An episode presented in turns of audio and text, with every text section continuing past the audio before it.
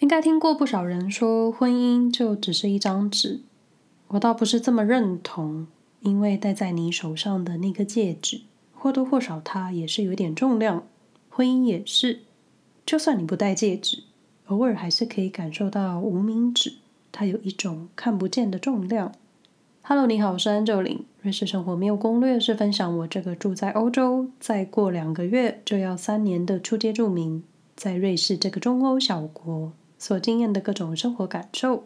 我是觉得住满五年之后才能进阶到中阶，但生活以及各方面的融入是没有官方考试可以认证的，所以这种看不见的进阶程度，就是你我心里有数。我就只想透过这个节目分享给大家少见的瑞士一面，内容很小众，很生活，也会有一些欧洲文化，大多数也蛮个人的，个人就会主观，所以各位不需要照单全收。因为我所看到的瑞士，不代表大家看到的瑞士。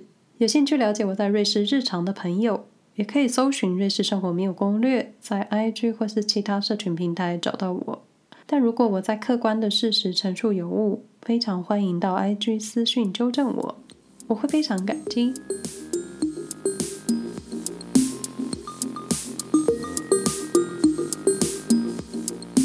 做这个 podcast 快两年了。一直以来都会收到一些回馈，像是认识我的人会说：“我有听你的节目。”诶，或是有些初次见到我的人会说：“我知道你有 podcast。”诶，这种其实当着面我是不会问你们的感想，因为我觉得会蛮尴尬的。所以最近做了一个无期限的问卷，希望有时间的朋友可以给我一些回馈，让我更了解你们对于瑞士感兴趣的内容。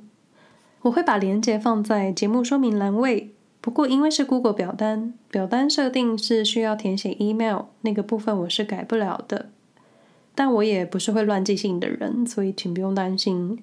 那回函的 email 我都会收好，单纯只是想要听听你们的想法，没有要卖东西给你们的。不论如何，我先感谢你们。也因为做了这个节目，偶尔收到不同意见的朋友来私讯。那更多的是听到一些跟自己有所共鸣的话题，就忍不住来跟我留言，告诉我你们也有同样的想法，也有同样的体验。除了瑞士生活或是在瑞士旅行时候的体验，也有朋友是跟我分享婚姻关系的，尤其跟我一样是异国婚姻的人。过去时常会听到一些异国婚姻失败的例子，那不说别的，就说我们身边的朋友。我先生的朋友圈几乎三分之二离婚，那剩下的就是单身，不然就是再婚。然后他们清一色都是异国婚姻，这个情况在瑞士很正常。那我最近看到一次提到瑞士离婚率的文章，是在二零一八年。二零一八年在瑞士离婚的夫妻有四分之一是异国婚姻，当然其中也有瑞士人跟外国人结婚，或是外国人跟外国人离婚的案例。就结婚其实很容易，那离婚嘛，可容易也可以很麻烦。麻烦就是你们在分财产的时候，那如果有小孩，又是另一个不太好处理的部分。当然，我也不是真的劝和不劝离的人。就如果你觉得痛苦，再也不能想象跟他未来的日子，然后最重要的是你的内心强大，你可以经济独立，同时你还可以情感独立的状态。那你就去做，毕竟两个人分开后的快乐，真的会比两个人痛苦的相处在一起还要更舒服。但在踏入异国婚姻之前，那些踏入前的美好想象，他们真的就只是想象。有些事情你会需要考虑的。当然，以我的立场、我的经验，我只能分享跟我一样搬到海外的例子。那我的案例又不太一样的，就是我是到了小众的瑞士。要说着比较小众的德语，而且在我来瑞士之前，是真的一句德语都不会讲。有时候会觉得英语系国家是不是会适应的比较舒服一点呢？当然，我要澄清，不是住在瑞士的异国婚姻最辛苦最难，而是异国婚姻在每个国家、每个地方，甚至每个家庭都很不容易。所以我佩服那些可以好好在异地生活的各个外国先生、外国太太。因为如果可以让另一半跟你一起留在你的主场国，很多时候在异地的困难放在自己母国的话，就没这么困难了。因为大多数我们都知道该怎么解决，应该说该怎么独立解决。那首先，在你确定踏入异国婚姻之前，你得先过自己这一关。我个人觉得很多事情，你内心强大的话，实际上的事情，像是语言学习、学做菜烧饭这种实际操作的困难就会比较小。那今天的内容不会分享异国婚姻前要准备的语言学习啦这一种，我想很多人都应该知道，到海外生活需要具备什么生活技能。我认真觉得，只有内心强大，很多事情才能顺利的解决。那你内心踏实，内心确定了自己的选择，后面才能继续闯关。如果你带着不确定的心情，也许遇上了不愉快，你就会搬出早知道，早知道就不要结婚了，早知道就不要搬来了，避免早知道，你得先过自己这一关。你会说我要征得父母同意，我会说先不要管父母了。如果你自己的内心那一关都没有过，你是该如何说服你的父母？当然，我不是说不要考虑父母的感受，而是如果自己对于异国婚姻或是任何关系，经常处在一个摇摆不定、无法拿捏的立场，那我会劝你先不要。婚姻虽然是一张纸，但这个合约是会改变你的后半段人生。虽然结婚跟生孩子的改变很不同，但就从心情上的变化来说，婚姻它就不只是一张纸。尤其异国婚姻这种在小岛台湾可能会被放大检视的一种组合，我是说，如果你们是选择住在台湾的话，那好比住在台湾的土耳其裔无缝就好，他在脸书上分享的内容，经常就是身为一个外国人在台湾遇上的各种被台湾文化检视的异国婚姻，就可以想象异国婚姻在台湾受到的关注度会比欧洲或其他国家更多一点。而且在瑞士，每五对夫妻就有一对是异国婚姻的。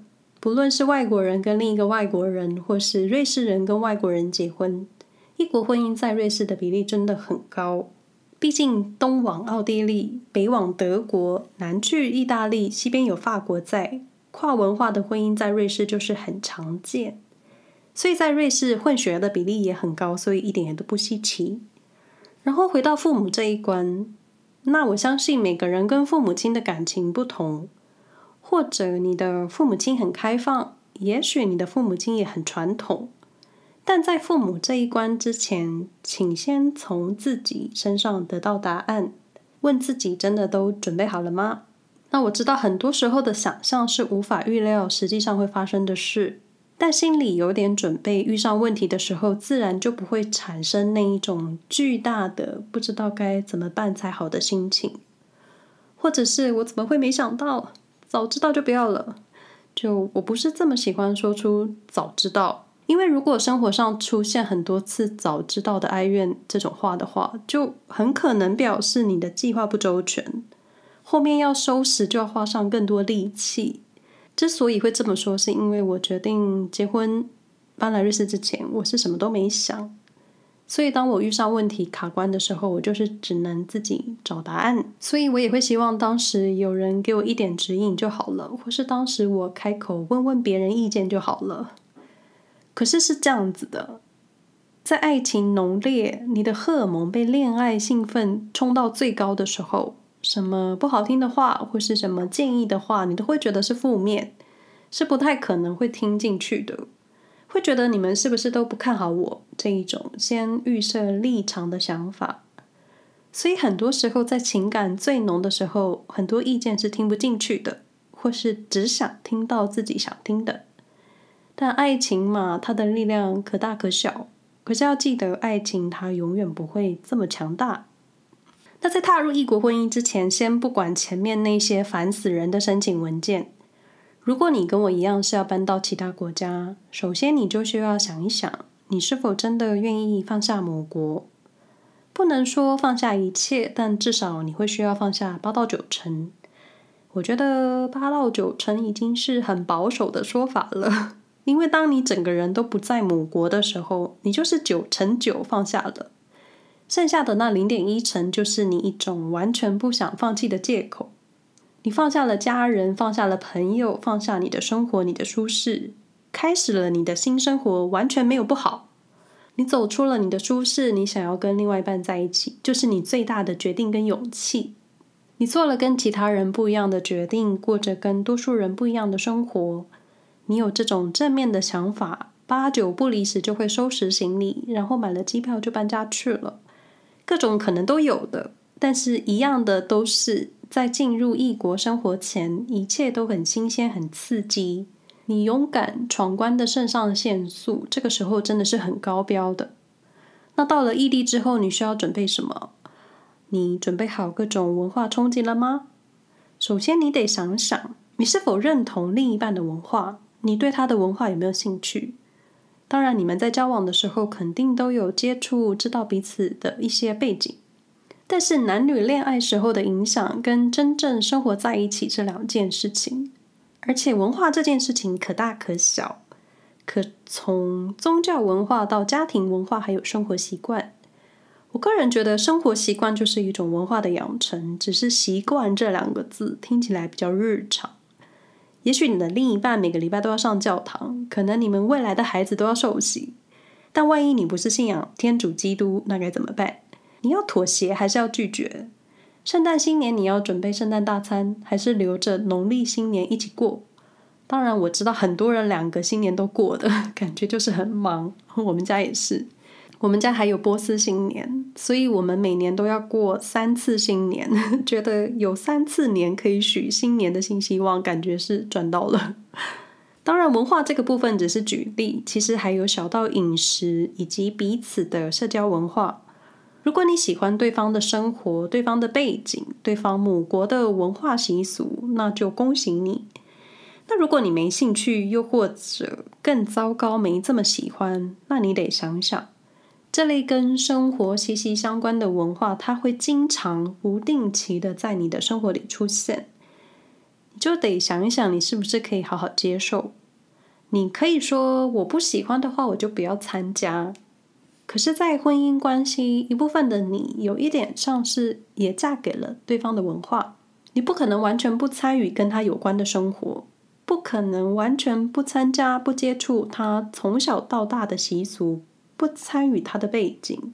你只要想想，如果对方是跟着我们住在台湾，然后他说我不喜欢台湾夜市，我也不想过农历新年，就你换一个角度去思考就好了。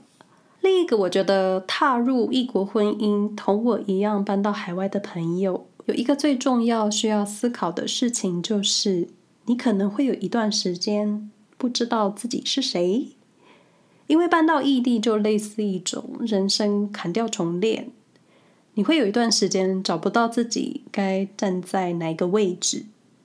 好比说，你会需要先依赖另一半给你的经济支援。不过，如果你的原生家庭是你很强大的后盾，那这个部分的影响就会比较小一点。我会提起，是因为很多时候亚洲生活给我们的教育就是你得有收入，你有收入才会有一种对家庭有贡献的感觉。但实际上也不是，只是多数人就会有一种我有工作，我才有自己的存在价值。所以这里我会用找工作来比喻。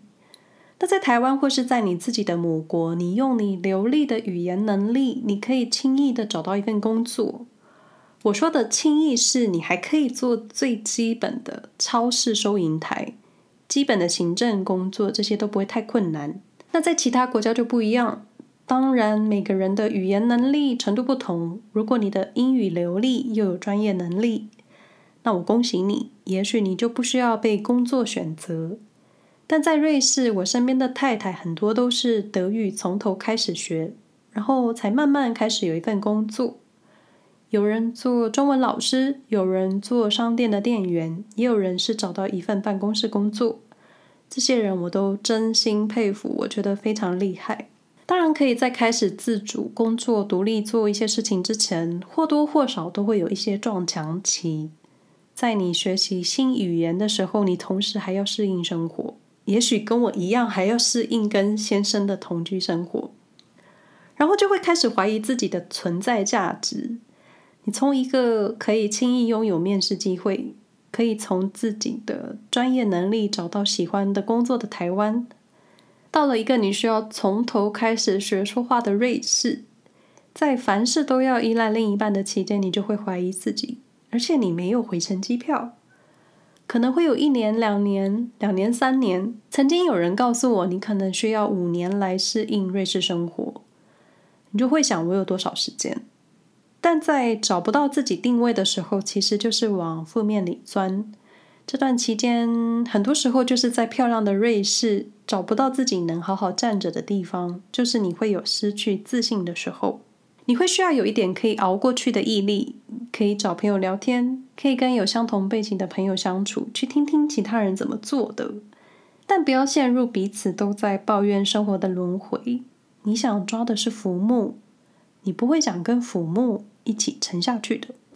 那最后我想说的是，就算做了选择，搬到海外，嫁给老外，在婚姻关系中痛苦不舒服，在尝试了各种解决办法都无法改善的时候，你可以做选择，你可以有更勇敢的决定。结束一段关系不代表失败，而是你走了一段比较困难的路。你试过了，你也在婚姻关系中努力了，结束完全也不是什么羞耻的事情。任何关系建立前、结束前或是结束后，都需要强大的内心。那接下来的困难就不会这么困难了。以上内容不代表其他异国婚姻成员的立场，基本上我无法代表任何人，我就代表我自己。